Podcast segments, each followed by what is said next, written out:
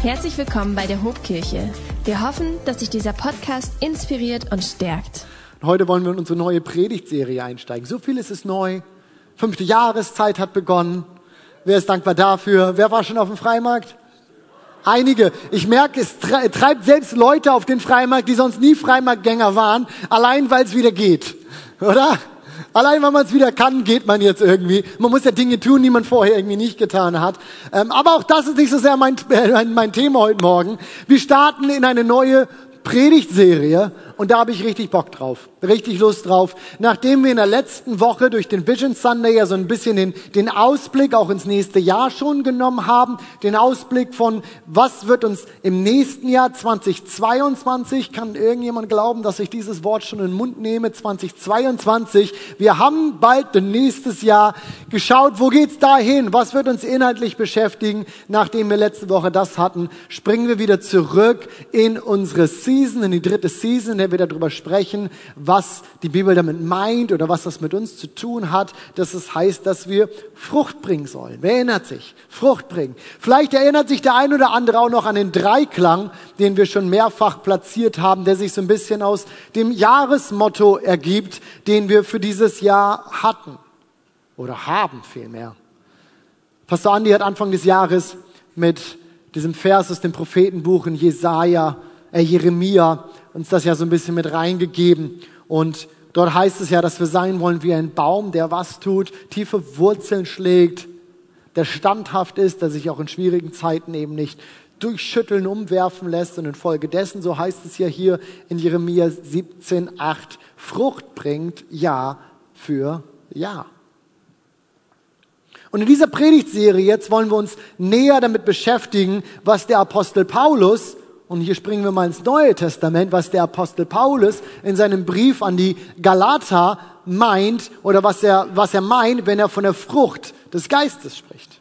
Die Frucht nämlich, die sich einstellt, wenn der Heilige Geist Raum in uns nimmt. Und die Frucht, von der wir lesen, von der wir wissen, von der Paulus sagt, dass sie nicht nur irgendwie da sein sollte, dass sie in unserem Leben sichtbar werden muss. Dem wollen wir in diesen Wochen nachgehen. Aber um zu verstehen, woher Paulus hier kommt, auch mit diesem Brief, um zu verstehen, was er uns erzählen und erklären möchte, müssen wir so ein bisschen den Hintergrund dieses Galaterbriefs verstehen. Und das wollen wir heute tun, bevor wir dann in den nächsten Wochen ganz konkret in die Frucht des Geistes einsteigen. Also, seid ihr dabei? Galaterbrief. Das ist diese Woche oder diese Wochen der Brief, der uns beschäftigt. Warum und wem schreibt Paulus diesen Brief? Gut, wem? Ist relativ einfach, relativ einfach herausgefunden. Der, der Name des Briefes, Galaterbrief, verrät uns das ja schon so ein bisschen. Aber warum? Warum schreibt Paulus den Galatern diesen Brief? Auf seiner ersten Missionsreise hatte Paulus diese Gemeinden hier in der römischen Provinz gegründet, nachdem Gott ihm den Auftrag gegeben hatte, nicht nur den Juden, sondern allen Völkern drumherum genauso das Evangelium zu predigen, war er losgezogen. Er war auch in diese Gegend gekommen. Er hatte Menschen gefunden, die sich dem Evangelium geöffnet haben. Er hat Menschen gefunden, die Christus angenommen haben als Herrn in ihrem Leben und er hat Gemeinden mit ihnen gegründet. Und jetzt, einige Zeit später, kommt ihm, Paulus, zu Ohren, dass sich andere Missionaren, Christen mit jüdischen Wurzeln, genauso wie er das ist, dass sich andere Missionare in diese Gemeinde gemischt haben und der Gemeinde wegführen von der Botschaft, die er ihnen einmal gepredigt hatte. Nämlich zur Freiheit hat Christus uns befreit. Das war seine Botschaft. Gnade, Freiheit, das war Paulus Botschaft, die er den Galatern gepredigt hatte. Und das wiederholt er jetzt hier in seinem Brief. Doch was war der Streitpunkt? Wo wo, wo, wo, wo teilten sich hier die Gemüter? Der Streitpunkt war, ob sich Menschen ohne jüdischen Wurzeln, die sich zu Jesus bekehren, an die jüdischen Gesetzesvorschriften nach wie vor genauso gebunden wären oder nicht. Und das war schon mal Diskussion gewesen, das war schon mal Thema gewesen. Paulus war deshalb einmal nach Jerusalem gefahren und er hat das diskutiert mit den Aposteln dort zusammen. Die hatten sich überlegt, wie gehen wir mit dieser Frage um? Auf, sogenannten, auf dem sogenannten Apostelkonzil in Jerusalem waren sie gemeinsam zu dem Entschluss gekommen, nein, nicht Juden müssen nicht alle jüdischen Regeln einhalten, wenn sie sich zu Jesus bekehren. Denn man war mehr als irgendwie nur eine jüdische Untergruppierung, irgendwie eine jüdische Sekte, die es jetzt auch noch gäbe. Nein, hier war was Neues geschehen. Hier war was Neues passiert. Und nein, wer sich zu Jesus bekehrt, muss sich nicht an alle jüdischen Regeln halten. Und doch bekommt Paulus jetzt mit, dass die Christen in diesen Gemeinden in Galatien gedrängt werden, ja fast sogar noch mehr als gedrängt werden, gezwungen werden, ihnen wird nahegelegt, sie sollen sich beschneiden lassen. Und das macht Paulus, ja, ich würde sagen, mehr als wütend. Sollen sie sich doch gleich verschneiden sollen sie mit dem Messer doch abrutschen. Das ist das, was Paulus hier sarkastisch schreibt in diesem Brief. Sollen sie doch, sollen sich doch kastrieren, schreibt die Hoffnung für alle. Ja, Paulus, kann man so sagen, muss man aber nicht. Ziemlich hoch aufgehangen, was du hier schreibst. Übertreibst du das nicht so ein bisschen hier bei diesem Thema? Aber Paulus ist so leidenschaftlich hier in diesem Punkt. Er ist so leidenschaftlich für dieses Thema, weil es für ihn, und deswegen nehme ich uns da hier heute Morgen so mit rein, weil es für ihn eben nicht nur irgendein Nebenschauplatz war. Ein Thema, das für ihn vielleicht wichtig ist, aber vielleicht grundsätzlich naja, kann man so sehen, kann man auch anders nehmen. Denn die Frage war auch nicht wirklich Beschneidung, ja oder nein. Und ich hätte mit Paulus immer für Nein gestimmt. Irgendjemand noch? Immer für Nein gestimmt. Die Frage oder der Punkt, warum äh, Paulus hier so leidenschaftlich an diesem Punkt ist, weil es ihm um ein Kernthema des Evangeliums geht. Nichts weniger als ein Kernthema des Evangeliums, nämlich kann oder muss ich irgendetwas mitbringen, um mich mit Gott gut zu stellen. Stellt mich mein gutes Benehmen, stellt mich mein Nicht-Lügen, mein Nicht-Töten, mein Nicht-Ehebrechen irgendwie besser mit Gott? Und hierzu hat Paulus eine ganz klare Meinung. Und er kann es nicht einfach stehen lassen, dass der Gemeinde, die er gegründet hat, jetzt anderes gepredigt wird. Und deswegen schreibt er diesen Brief. Er erklärt, dass es nämlich genau nicht so ist dass das so nicht funktioniert, denn das Gesetz, und die Rede ist hier von all den Vorschriften, die Gott Mose für das Volk Israel gegeben hatte, so schreibt er an die Galater, dass das Gesetz, Gott das Gesetz gegeben hat, um den Menschen zu zeigen, was, dass sie schuldig sind. Nicht, um sie primär direkt gerecht zu machen, sondern erstmal, um zu zeigen, dass sie schuldig sind. Und er schreibt weiter hier an die Galater, doch es sollte nur bis zum Kommen des Christus bestehen bleiben, an den Gott sein Versprechen gebunden hatte. Das Gesetz, und das ist die Botschaft von Paulus hier, es wird nie reichen, um uns mit Gott gut zu stellen. Christus aber, so schreibt er weiter, hat uns von diesem Fluch des Gesetzes befreit, erlöst.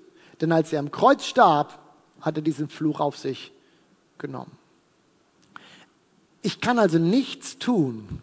Ich kann also nichts von mir aus dazu beitragen, um mit Gott versöhnt zu werden. Es ist ein reines Geschenk. Es ist Gnade. Gnade.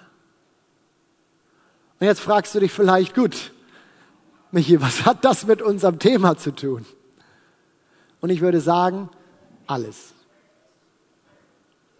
Denn wenn wir über Frucht bringen sprechen, dann müssen wir verstanden haben, dass wir uns nichts damit erkaufen können.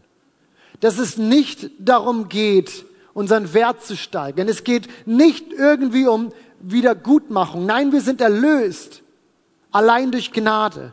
Wir sind von der Schuld der Sünde befreit durch das, was Jesus aus freien Stücken am Kreuz für dich und für mich getan hat. Dass er am dritten Tag auferstanden ist, gibt uns die Möglichkeit, das Privileg zu neuem Leben, selbst wieder auferstehen, ein Leben mit Christus, an dem Punkt, wo wir Jesus unser Leben geben und ihm unser Leben anvertrauen. Aber mit dem Titel, den wir hier gesetzt haben für diese Predigtserie, und ihr seht das hinter mir schon, Transform. Mit dem Titel dieser Predigtserie geben ja schon, wir ja schon vor, dass es im Leben eines Christen scheinbar um mehr geht, als nur irgendwie errettet zu sein.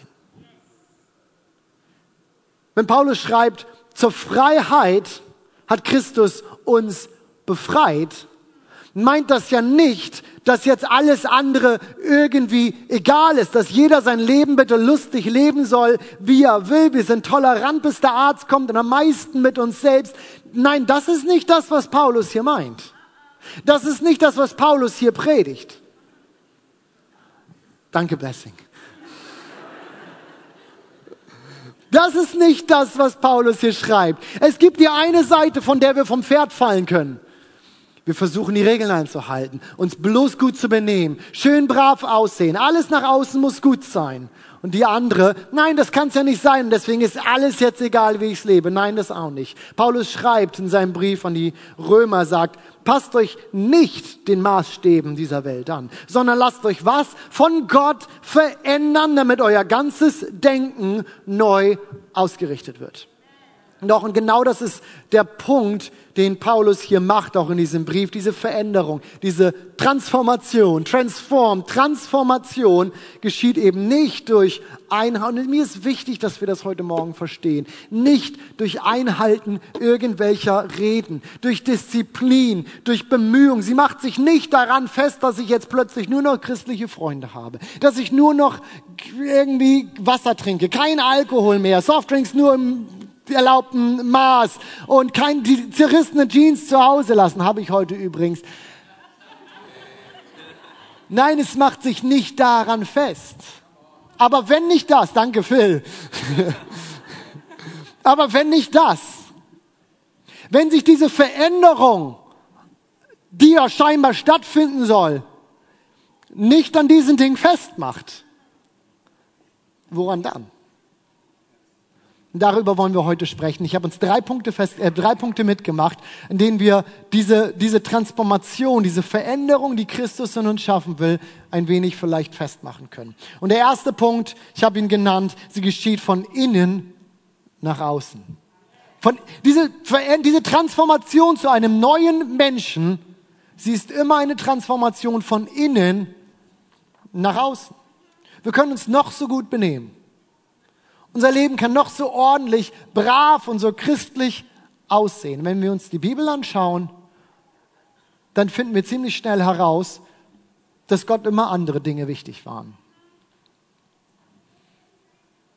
Als im Alten Testament ein neuer König für das Volk Israel gesucht werden soll, lässt der Prophet Samuel die ganze Familie antanzen, von der Gott ihm gesagt hatte, aus dieser Familie möchte ich den neuen König berufen. Und er lässt sie alle antanzen. Und es ist interessant, wie die Bibel uns so ein bisschen auch in den Gedankengang und auch das, die, die Konversation zwischen Samuel und Gott dann mit hineinnimmt. Dort heißt es in 1 Samuel 16,6, dass Isai, also der Vater des Hauses, und seine Söhne eintrafen.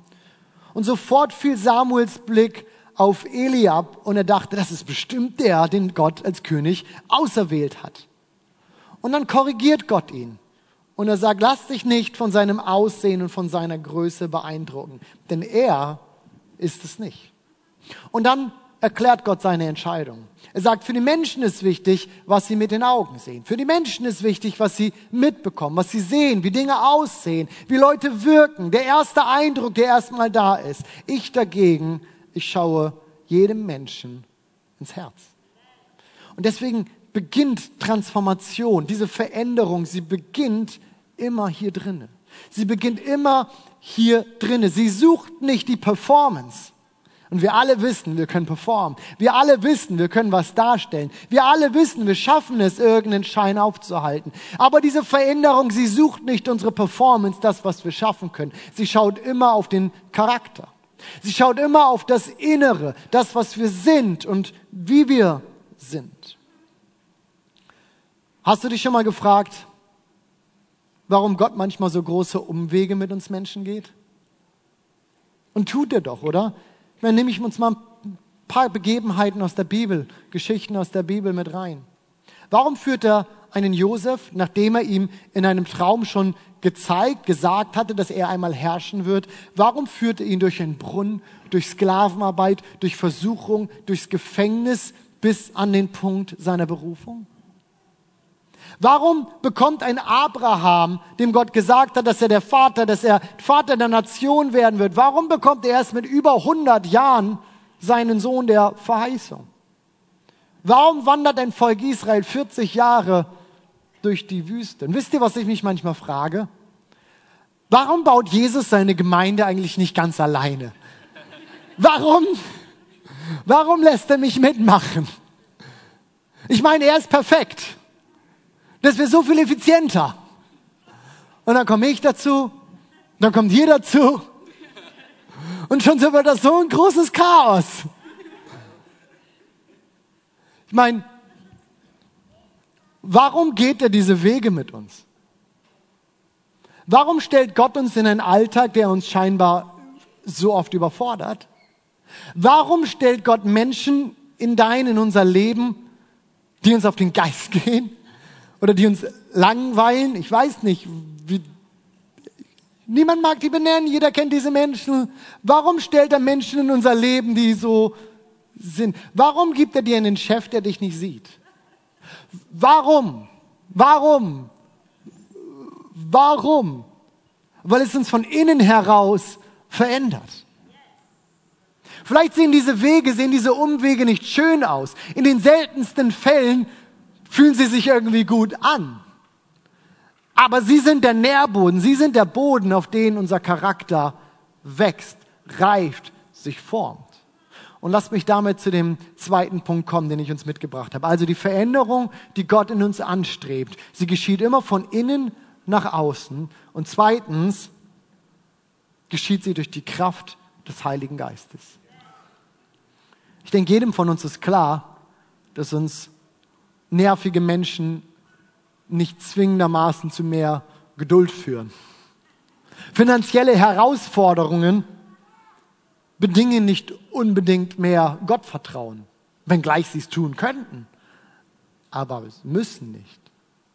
Dass mein Charakter im Laufe meines Lebens also nicht einfach nur irgendwie anders oder komisch wird, schon mal mitgekriegt, dass wir auch manchmal komisch werden können, dass mein Charakter also im Laufe meines Lebens nicht einfach irgendwie anders wird, sondern Gott ähnlicher. Dafür darf ich diese Entwicklung, dafür darf ich das nicht einfach sich selbst überlassen, sondern ich muss schauen, wer den Einfluss darauf nimmt. Lass mich das an einem Bild verdeutlichen. Im Altgriechischen bezeichnete Charakter, wir haben jetzt schon ein wenig über Charakter gesprochen, Charakter nicht nur das, was wir heute vielleicht primär damit verbinden. Wenn ich sage, du hast einen guten Charakter, dann wirst du wissen, was ich meine. Im Altgriechischen war da zunächst erstmal ein Werkzeug zum Gravieren und Einritzen und Prägen von Gegenständen gemeint. Zum Beispiel im Kontext von Münzen. Eine Münze wurde geprägt, sie bekam ihren Charakter. Und durch diese Prägung, diesen Charakter bekam etwas, eine Münze, ein Stück Metall, nun seine Eigenart. Und diese Eigenart, sie hatte nicht nur einzelne Züge, gewisse Ähnlichkeiten vielleicht mit ihrem Prägstempel, sondern sie war, es war eine ganz klare Handschrift und es war immer wieder zurückzuführen auf das, was einmal Druck ausgeübt hatte, auf dieses Stück Metall.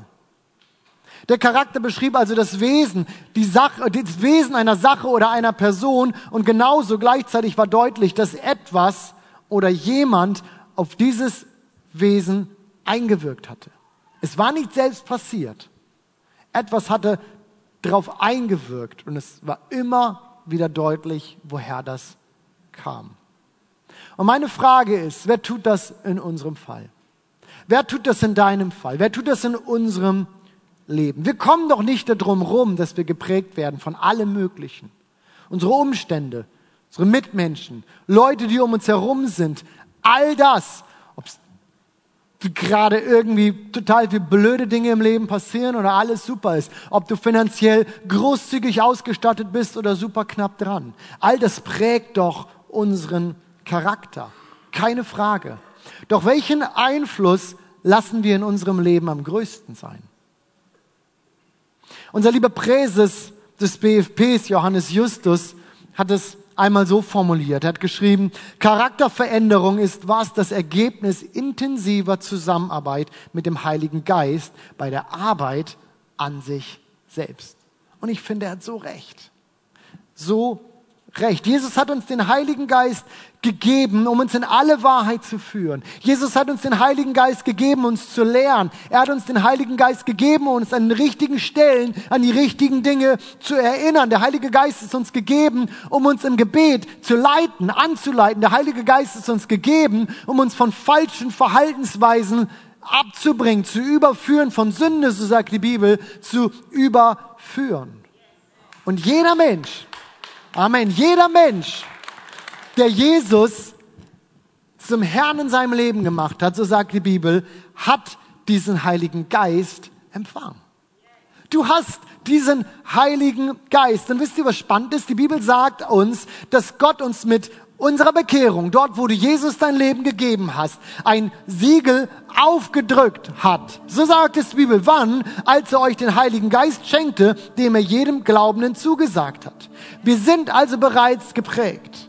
Du und ich, wir sind bereits geprägt. Wir sind aus, von einem alten zu einem neuen Menschen geworden. Von jemandem, der Gott fremd war, zu jemandem geworden, der mit Gott versöhnt ist. Der Prägestempel von Gott, darf ich das in diesem Bild mal so weitersprechen? Der Prägestempel von Gott, er ist bereits angesetzt. Und jetzt ist die Frage, wie viel, wie viel Entscheidung, wie viel Freiheit geben wir dem Heiligen Geist, geben wir Gott, diesen Stempel aufzudrücken und etwas damit zu machen? Meine Erfahrung ist, dass der Heilige Geist uns nicht in Veränderung hineindrängt, die wir nicht möchten. Der Heilige Geist ist ein Gentleman. Er wird uns nicht überfordern. Er wird nichts von uns fordern und etwas mit uns machen, wozu wir nicht bereit sind. Und damit spielt es die Entscheidung, eine ganz wesentliche Entscheidung wieder zurück zu uns. Wer seinen Charakter auf Jesus hin verändert haben möchte, der muss bereit sein, dem Heiligen Geist Raum in seinem Leben zu geben. Und es geschieht doch zuallererst durch Zeit, die wir mit Gott verbringen. Durch Zeit, darf ich, uns, darf ich da heute mal so, so deutlich werden mit uns und ich hoffe, ihr verzeiht mir hier, dass ich das einfach mal so auf den Punkt bringe. Wenn du keine Zeit mit Gott verbringst, dann wirst du dich nicht zu ihm hin verändern. So einfach ist das. Wenn du keine Zeit mit Gott verbringst, Prägestempel, wenn du keine Zeit mit dem Heiligen Geist verbringst, im Gebet, im Lesen der Bibel, dann wirst du dich nicht zu Gott hin verändern. Vielleicht können wir eine Weile Dinge gut kopieren. Wir sind Meister des Kopierens. Aber es ist was anderes, etwas zu kopieren oder etwas zu sein. Kopieren oder uns zu verwandeln, zu verändern in etwas. Den Charakter zu verändern. Wirkliche Veränderung in uns geschieht, eben nicht durch Versuche, sondern durch die Kraft des Heiligen Geistes, der in und der an uns wirkt. Amen. Ich habe noch einen dritten Punkt für uns. Und das ist der letzte Punkt. Ich weiß nicht, wie es euch geht. Veränderung geschieht ja überall, oder? Überall verändern sich Dinge. Auf der Arbeit, in der Familie, dann sind Kinder da, das Leben ist anders. Dann sind Kinder aus dem Haus, das Leben ist wieder anders. Dann äh, immer, selbst die Bundesregierung verändert sich jetzt. Die eine Konstante in unserem Leben, Angela Merkel. Alles verändert, auch in der Gemeinde verändern sich Dinge, überall verändern sich Dinge. Und ist es nicht so, dass wir nicht jede Veränderung unbedingt begrüßen? Oder ich würde es sogar noch anders ausdrücken. Ich würde sagen, wir begrüßen kaum eine Veränderung, solange wir nicht wissen, was das Ziel dieser Veränderung ist, oder? Könnt ihr dem Gedanken folgen? Irgendjemand? Solange ich weiß, wohin die Reise geht, bin ich nicht bereit, wegzugehen von dem Weg, auf dem ich gerade bin. Und deswegen möchte ich uns sagen, warum wir uns dieser Transformation stellen sollten, dieser Veränderung von innen heraus, dieser Veränderung durch die Kraft des Heiligen Geistes. Nicht, weil es sich irgendwie schön in unserer Church Bio macht und wir irgendwie besser reinpassen in die Kreise, in denen wir scheinbar jetzt drinne sind. Nein, sondern weil sie das Leben sind, zu dem wir bestimmt sind. Ich weiß nicht, wann es gestartet hat. Ich weiß nicht, wie es dazu gekommen ist in manchen Kreisen, dass wir uns in Kirche mit unserer Errettung zufrieden geben. Errettet, check, alles andere Bonusmaterial. Kann man muss man nicht. Nein, wir sind nie gerufen gewesen, einfach nur errettet zu werden. Gerade so über die Grenze, dass wenn das Leben mal vorbei ist, wir dann irgendwie in den Himmel stolpern. Das war nie das, wozu wir berufen sind. Und es ist nicht die Botschaft, die Paulus der Gemeinde in Galatien hier predigt. Wir sind berufen in eine Beziehung mit einem lebendigen Gott. Wir sind berufen in eine Beziehung mit Gott. Wir sind gerufen in ein Leben geprägt durch den Heiligen Geist.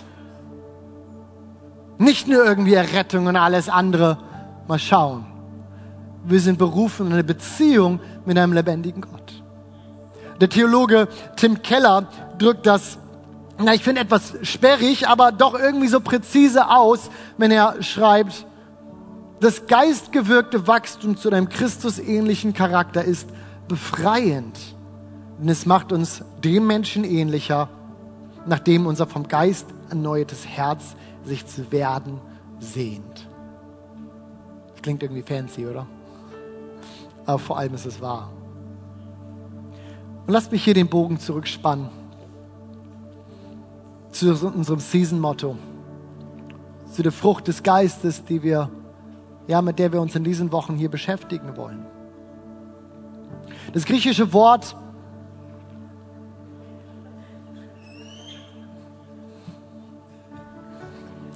Das griechische Wort für Frucht, das wir hier in Galater 5 finden, ist das Wort Karpos. Und es lässt sich auch übersetzen mit sowas wie das Resultat von etwas. Wenn wir uns in den nächsten Wochen also über die Frucht des Geistes austauschen, darüber reden, also das, was sichtbar werden soll in unserem Leben, dann wird das nie aus uns selbst heraus passieren. Es ist immer das Resultat von etwas. Und es wird immer wieder zurückführen auf das, wovon wir geprägt sind. Die Frucht des Geistes ist immer das Resultat von der Prägung, die auf unserem Leben war. Und so soll und so wird unser Charakter, das von innen heraus, unser Charakter, immer wieder zu Christus zurückzeigen immer wieder zu Christus zurückzeigen. Die Frucht des Geistes ist nichts, was wir schaffen und was wir produzieren, was wir kopieren, sondern sie wird immer das Resultat dieser Prägung sein, die wir einmal auf unser Leben zugelassen haben. Gib dem Heiligen Geist Raum an deinem Leben und das andere wird automatisch kommen. Darf ich uns bitten, dass wir gemeinsam aufstehen?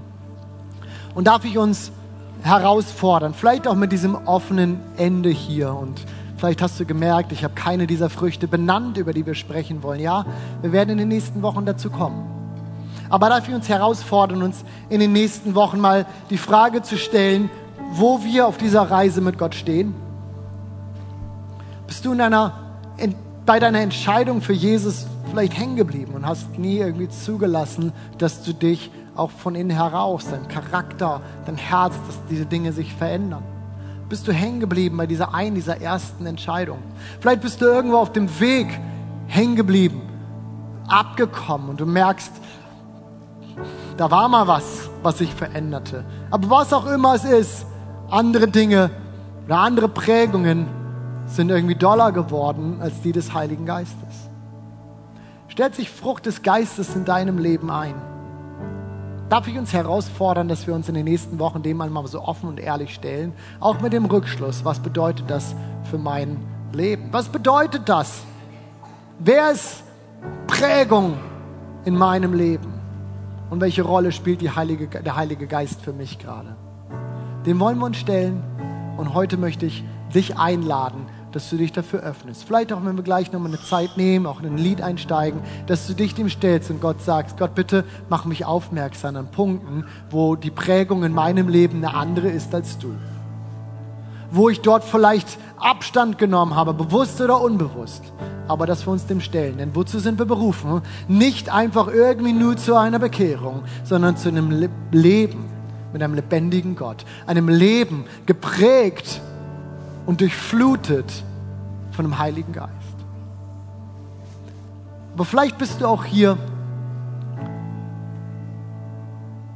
und du hast vielleicht diese Reise mit Jesus noch nie begonnen. Und du willst und kannst für dich selber noch nicht sagen, ja, da ist jemand und Jesus ist, ist, ist Gott in meinem Leben und deswegen weiß ich um die Prägung hier auf meinem Leben. Aber du sagst, ich würde das gerne. Ich würde diesen Schritt gerne wagen, so diesen Anfangsschritt mich auf die Reise machen und mal schauen, was das tut. Vielleicht bist du angesprochen in diesem Gottesdienst und hast gemerkt, da ist irgendwas größer, irgendwas mehr als das, was wir hier jetzt so sehen. Da ist, da ist was Übernatürliches, da ist ein Gott. Und ich kann dir sagen, ja, er ist da. Und Jesus würde es lieben, dich kennenzulernen, mit dir in Kontakt zu kommen. Seine Hand ist ausgestreckt und auch hier wieder die Entscheidung liegt bei dir. Du darfst, du kannst. Jesus liebt dich und er wird sich freuen, wenn du dich ihm öffnest. Darf ich fragen, ob jemand hier ist, der sagt, diese erste Entscheidung mal für Jesus möchte ich heute Morgen treffen? Dann zeig mir gleich kurz deine Hand. Diese erste Entscheidung für Jesus, die möchtest du heute treffen und sagen, ich, ich wage das mal mit diesem Jesus. Ich kann dir versprechen, dass du eine Liebe erleben wirst von diesem Jesus von einem Gott, der dich geschaffen hat, der dich besser kennt als jeder andere, jedes andere. Und du wirst Befreiung erleben durch die Gnade Gottes. Denn die Punkte, mit denen wir unglücklich sind, wo wir mit uns selbst nicht zurechtkommen oder klarkommen, in seiner Gnade überschreibt er das, weil er sagt, ich habe alles getan, was es braucht, damit du wieder versöhnt mit Gott bist. Ist irgendjemand hier, der sagt, das ist meine Entscheidung heute Morgen, ich möchte das. Ich möchte mein Leben Jesus geben. Dann zeig mir doch kurz deine Hand. Dankeschön. Ja, ich habe die Hand gesehen. Noch jemand da, der sagt, das ist meine Entscheidung heute Morgen. Ja, Dankeschön. Danke. Gemeinde, darf ich uns einladen, dass wir gemeinsam das feiern, dass Menschen heute Morgen eine Entscheidung getroffen haben für Jesus. Aber genauso möchte ich uns einladen, dass wir gemeinsam beten. Und ich spreche ein Gebet vor und ihr dürft das gerne nachsprechen. Es wird ein Gebet sein, in dem wir einfach Gott ausdrücken, Gott, ich will mit dir gehen. Ich gebe mein Leben dir. Und so sprechen wir gemeinsam. Jesus, ich danke dir, dass du schon alles getan hast, damit ich mit Gott versöhnt sein kann. Danke, dass du am Kreuz für meine Schuld gestorben bist. Und heute möchte ich dir mein Leben geben mich dir anvertrauen. Ich bitte dich, vergib mir meine Schuld und lass mich ein Kind Gottes sein. Von heute an möchte ich dir folgen. Amen. Amen. Amen. Wenn dich dieser Podcast gesegnet hat, würden wir gern deine Geschichte hören. Schreib uns doch unter hallo@ho.de oder noch besser, schau einfach mal persönlich bei uns vorbei. Wir freuen uns auf dich.